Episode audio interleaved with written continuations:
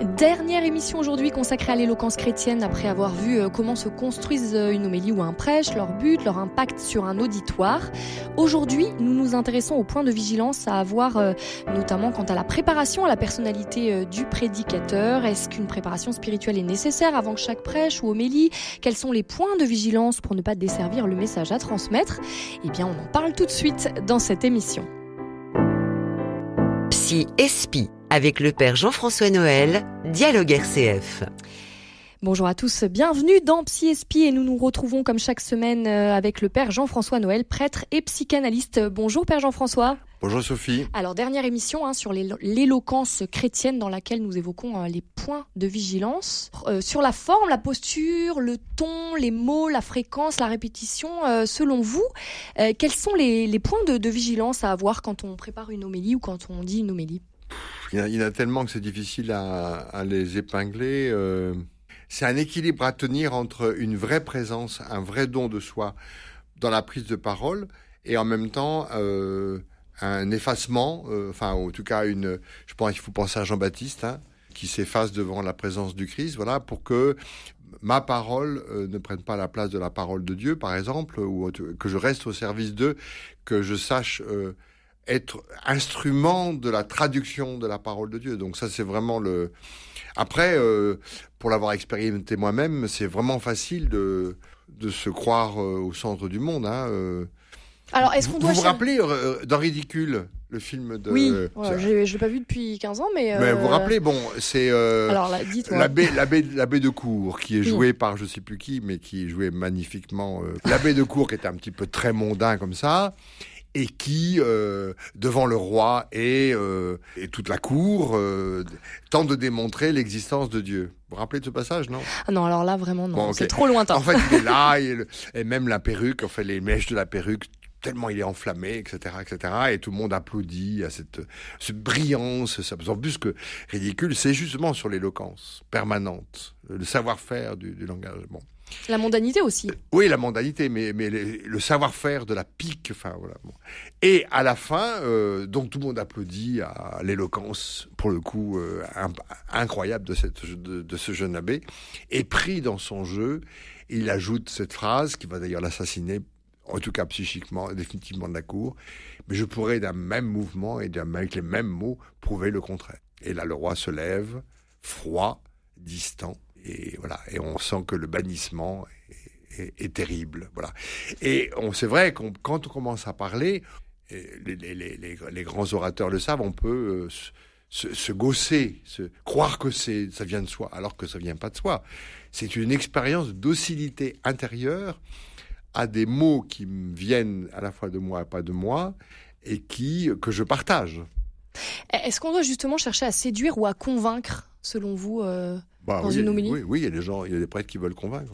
Il y a des prêtres qui sont très très branchés sur. Euh, moi, je, je, ne, je ne crois pas qu'un discours dogmatique directement puisse convaincre. Je pense que euh, si Jésus a choisi, on n'a pas le temps de prendre comme expérience, si Jésus a choisi de parler par parabole, c'est parce qu'on ne peut parler qu'indirectement par des images et des et des mots euh, au cœur de, au cœur de l'homme. Je peux pas, voilà, le discours et la démonstration rationnelle, euh, on, on s'est usé les neurones à ce genre de discours et ça a peu de poids sur la conviction. Il faisait des homélies, Jésus Quelles, quelles ah oui, étaient-elles Et alors, quelles... Eh ben, euh, je sais pas, on a le temps d'en oui, oui, prendre exemple. Dans cet épisode, de, dans cet épisode de, des, des, des, lépreux là, en fait, euh, donc il, il c'est Luc 17, 11, 19 pour ceux qui veulent aller chercher la, référence. Donc il y a neuf, les, dix lépreux qui demandent la guérison. Et puis, euh, bah, ils s'en vont. Il, leur dit allez au temple, euh, etc. pour euh, suivre les, selon la règle de la loi dans laquelle ils sont. Et il y a l'un d'eux voyant qu'il était guéri, revint sur ses pas, glorifiant Dieu à pleine voix, se jeta face contre terre aux pieds de Jésus en rendant grâce. Et Jésus prit la parole en disant, et il parle pas simplement d'ailleurs aux, Samaritains, il parle à tous ceux qui l'entourent. C'est une homélie. Une homélie de la, de l'analyse de la situation. Et il dit, tous les dix n'ont pas été purifiés? Et les neuf autres, où sont-ils? En fait, tout le monde a la question en tête. Tout le monde a cette question. C'est ça l'homélie.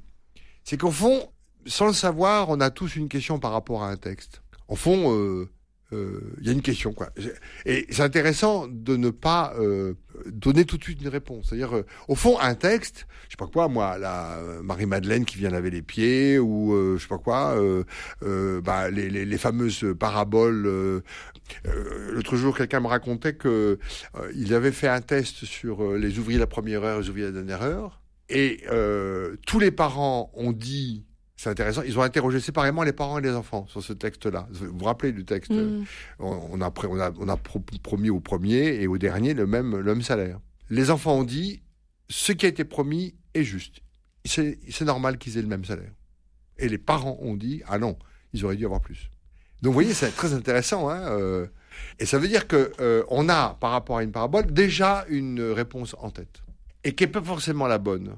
Et donc il faut bien qu'on fasse bouger cette croyance, cette réponse trop rapide, parce qu'elle, euh, elle, elle est peut-être, elle, elle génère une fausse image de Dieu ou une image erronée de Dieu. Et donc l'homélie du Christ, c'est dire ah tiens vous pensez ça ah bah oui tiens les dix n'ont pas été purifiés et comment ça se fait qu'ils sont parvenus Et en fait il reprend à voix haute la question qu'on a tous, comme il le fait devant la femme pécheresse. Et qu'est-ce que alors donc il reprend, il reprend, oui, euh, non, euh, il reprend et, et après il va ou réouvrir non pas à une réponse euh, morale, il ne s'est trouvé qu'un pour revenir. Et là, il s'adresse à Samaritain, ta foi, relève-toi, ta foi t'a sauvé. Je change un petit peu de sujet, mais euh, là, c'est vrai qu'on parle de, ce que l'homélie produit en, une personne. Mais euh, qu'est-ce que vous pensez des, personnes qui choisissent leur église en fonction du prédicateur? Est-ce que cela pose, pose pas problème? Parce que, parce que bon, le prêtre est le serviteur de Dieu, on doit suivre Dieu et pas la personnalité d'un prédicateur? Est-ce qu'un prédicateur qui a beaucoup de charisme, qui est très écouté, il doit être vigilant finalement à ne pas faire oublier quand même euh, le message de l'évangile Ah oui, oui, parce qu'on a vu des prêtres très brillants. Enfin, il y en a eu, voilà, euh, finalement, qui avaient des, enfin, qui n'étaient pas si honnêtes que ce que leur, enfin, la brillance peut cacher. Euh, des déviances, en tout cas, on, l'a su dans l'histoire de l'Église. Et puis après, bah, c'est vrai que euh, lorsque euh, le, prêtre paraphrase ou relit le texte, on s'ennuie et que on n'est pas ressorti avec euh, avec cette, nourriture qui nous a poussé à parce que si on vient uniquement pour accomplir des gestes et faire du rituel dans la messe, alors là, on est des ritualisants, on est des observants. Bon, pourquoi pas Tout le monde a son, mais on n'est pas en train d'augmenter sa foi. Quand même, le problème, c'est quand même que vous ressortiez avec une question à l'intérieur de vous, quoi. Euh, et moi. Euh. Alors vous m'avez fait un reproche hors micro, hein, je balance, hein, désolé, hein, mais vous m'avez dit oui, vous parlez des prêtres et tout, mais il y a aussi les catéchistes. Alors c'est vrai que l'éloquence chrétienne, j'avais pas vu euh, les catéchistes. je m'excuse auprès de tous les catéchistes qui nous écoutent.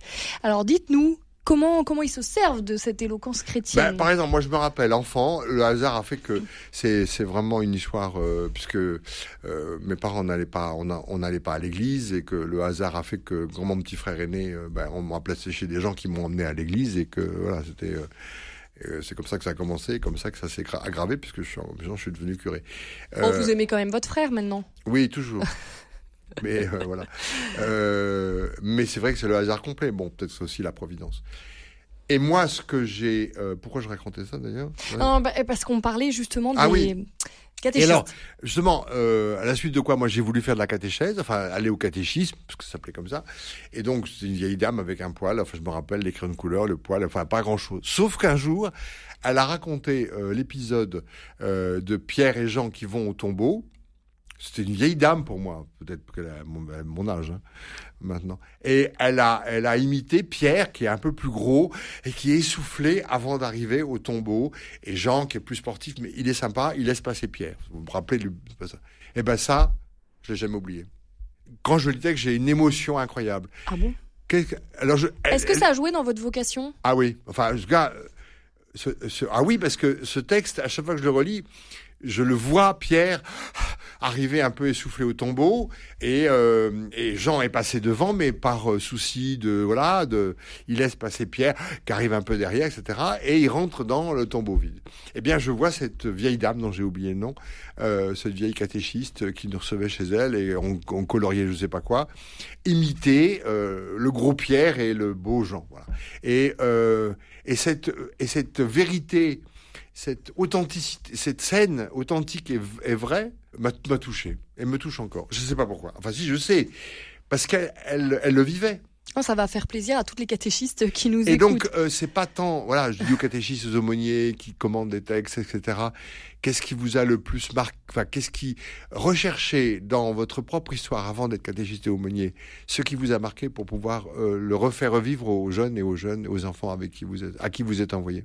Est-ce que aussi on va être plus attentif à quand on entend du coup des catéchistes, des prêtres, des homélies euh, Est-ce qu'on va être plus attentif à ce qu'on entend, peut-être en fonction aussi de ce qu'on vit pour rejoindre toujours le côté euh, psychologique Vous voyez? Est-ce qu'on va se sentir plus euh, Oui, et puis quand même le niveau intellectuel peut jouer quand même. C'est sûr que des gens qui lisent des commentaires, euh, qui lisent, euh, je sais pas quoi, moi, euh, seraient, sont plus sensibles à des prédications un peu plus élaborées. Dire, il y a de la, il y a de la place pour tout le monde dans ce genre de truc. Il y a des gens plus simples qui veulent des prédications plus pratiques. Enfin, j'en sais rien. L'avantage dans une paroisse quand il y a un changement de prédicateur, c'est que justement il y a un changement de ton et qu'on n'est pas lassé par. En fait, le problème c'est l'écoute. Enfin, on n'en a pas parlé, mais en fond c'est ça. C'est que il faudrait que le prédicateur excite, suscite, étonne une nouvelle écoute pour qu'il y ait une rencontre, qu'il y ait un étonnement, quoi. Parce qu'en fait, dans le dans le lépreux qui vient là, en fait, euh, il marche avec les autres, puis lui, hop, il s'aperçoit qu'il est guéri, il s'interroge. Ah mais ça c'est pas normal ça. Et cet étonnement-là le fait revenir vers Jésus. Il faut en prendre conscience? Ouais. La Enfin, place de la c'est une interrogation. Oui, c'est une prise de conscience, même euh, furtive, même euh, presque comme ça, de pas. En fait, attends, euh, qu'est-ce que c'est que cette histoire de guérison là? Comment ça se fait que je suis guéri là? Et il revient vers le, alors qu'il est, rien ne lui oblige. Et d'ailleurs, il n'y a pas de péché à parvenir, contrairement au sermon que j'avais entendu qui effectivement euh, accusait les neuf mais ils n'ont pas fait de péché.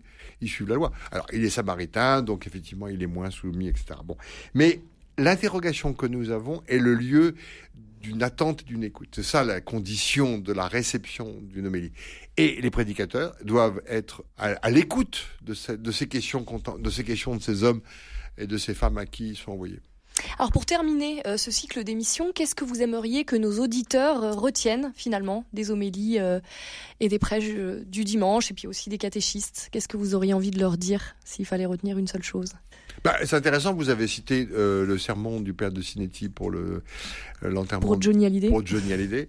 Et c'était euh, et je pense que par exemple là, ce qui a marqué les gens, c'est qu'ils avaient peut-être, bien sûr qu'ils l'avaient, ils le savaient, mais ils avaient jamais entendu ce que je t'aime, que je t'aime, que je t'aime, comme le, le cri de Dieu.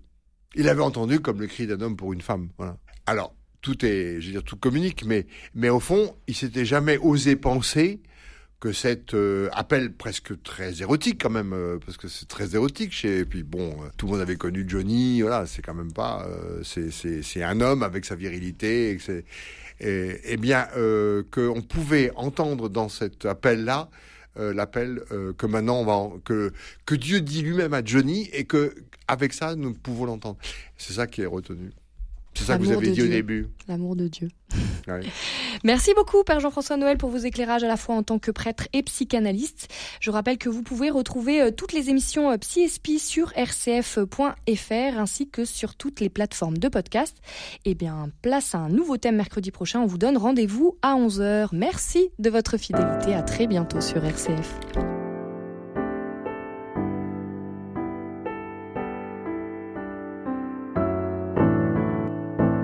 Espi avec le père Jean-François Noël, Dialogue RCF.